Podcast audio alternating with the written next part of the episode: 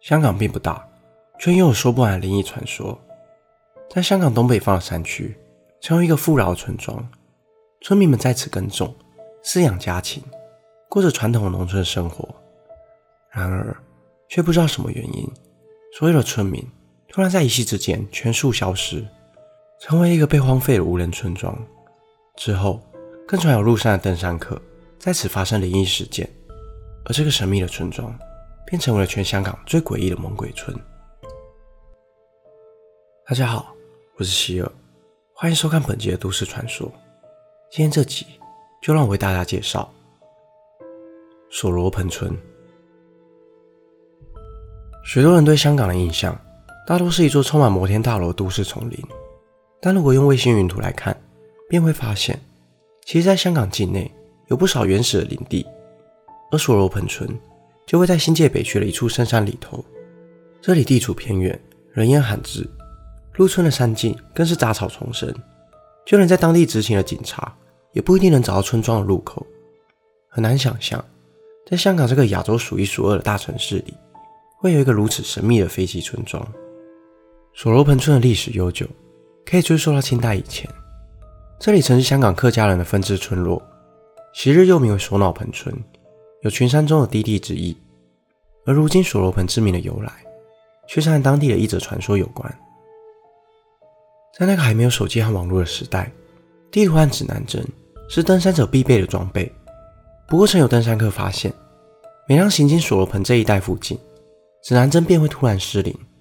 即便拿出备用的指南针，指针依然指向不同的方向，让不少登山客在这错综复杂的山上迷路。但更诡异的是，只要离开索罗盆后，指南针又立即恢复正常。因此，索罗盆村罗盘被锁住的怪异现象，便开始在香港登山界流传。还曾有一对登山客到这附近远足，很顺利地抵达了索罗盆村。稍作休息以后，众人启程准备下山。就在回程的路途上，其中一名友人因为尿急，便解开了裤头，就地方便，便让其他队友先行往前，自己随后跟上。过了一段时间后，先行的队友发现那名友人并没有跟上来，于是一行人又回头寻找。他们沿着刚才走过的路折返，但却始终找不到刚刚进村的路。不知不觉，一行人也迷了路。眼看天色昏暗，只好先在山上度过一晚，等到明天再继续下山。隔天，一行人终于找到下山的路，并立刻报警求援，寻找那名走失的队友。最后。警方在索罗盆村内找到那名失踪的队友，但却没有了呼吸、心跳。只见他面目狰狞的跪坐在地上，似乎是在死前经历了难以想象的恐惧。虽然警方最后已遭到偷渡客袭击结案，但这名队友身上很明显没有任何外伤，真正的死因为何不得而知。而这起诡异的事件让索罗盆村得到了“猛鬼村”的名号。更令人好奇，索罗盆村。究竟是一个什么样的地方？这里又有着什么样的故事？从前，索罗盆村是一个水土良好的小村庄，后有山谷淌下清澈溪水，前有渔船丰富的吉澳海湾，村里还有肥沃的土壤，让村民开辟梯田和鱼塘。在全盛时期，拥有将近两百名村民居住在此，但却不知为何，全村的村民会在一夕之间突然消失。相传。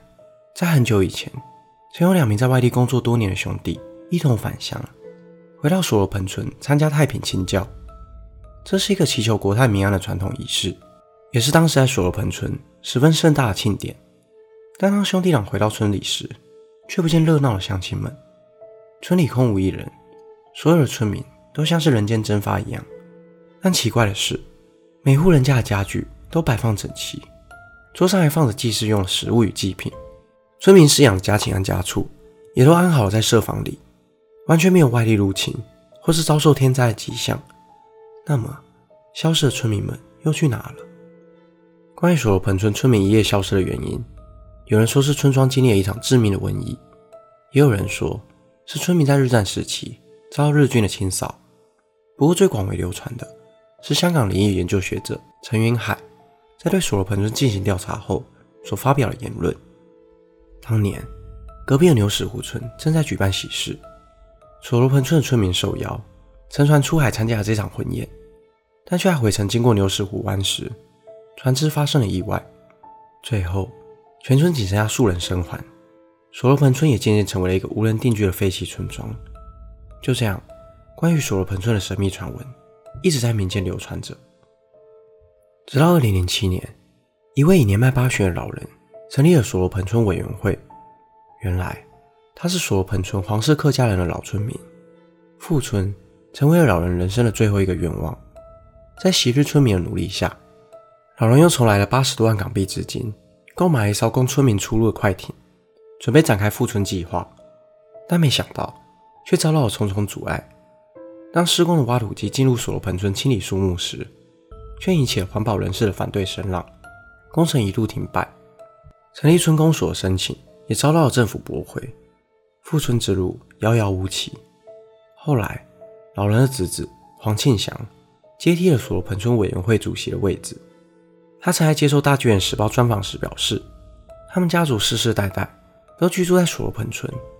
在战后约1950年代时，由政府出资，村民出力，一同新建水塘。让村民能更方便的蓄水，并在六零年代开始增设了电缆，让村里的每户人家有水有电，甚至还有了学校等基础建设。不过，即使改善了生活条件，仍然无法与城市的高速发展相比。七零年代开始，有能力的村民为了能过更好的生活，漂洋过海到英国开餐厅；没有能力出国的村民也搬到了市中心，寻求更好的机会。渐渐的。村民们一个个搬了出去。到了八零年代，所罗盆村的最后一户人家也搬离此地。黄庆祥表示，这才是所罗盆村荒废的主因。村民没有遇到船难，也并非如坊间所流传的那样，村民们在一夜之间全数消失。自二零一四年开始，每年岁末，黄氏家族都会相约回到所罗盆村，打扫祠堂，并在昔日的家园门上贴上祈福的对联，希望能在有生之年。让年近百岁的叔父完成富村的心愿。本期的内容就到这里。如果想看更多都市传说系列的影片，欢迎订阅我的 YouTube 频道。如果想用听的，也可以到各大 Podcast 平台上关注我。我是希尔，我们下次见。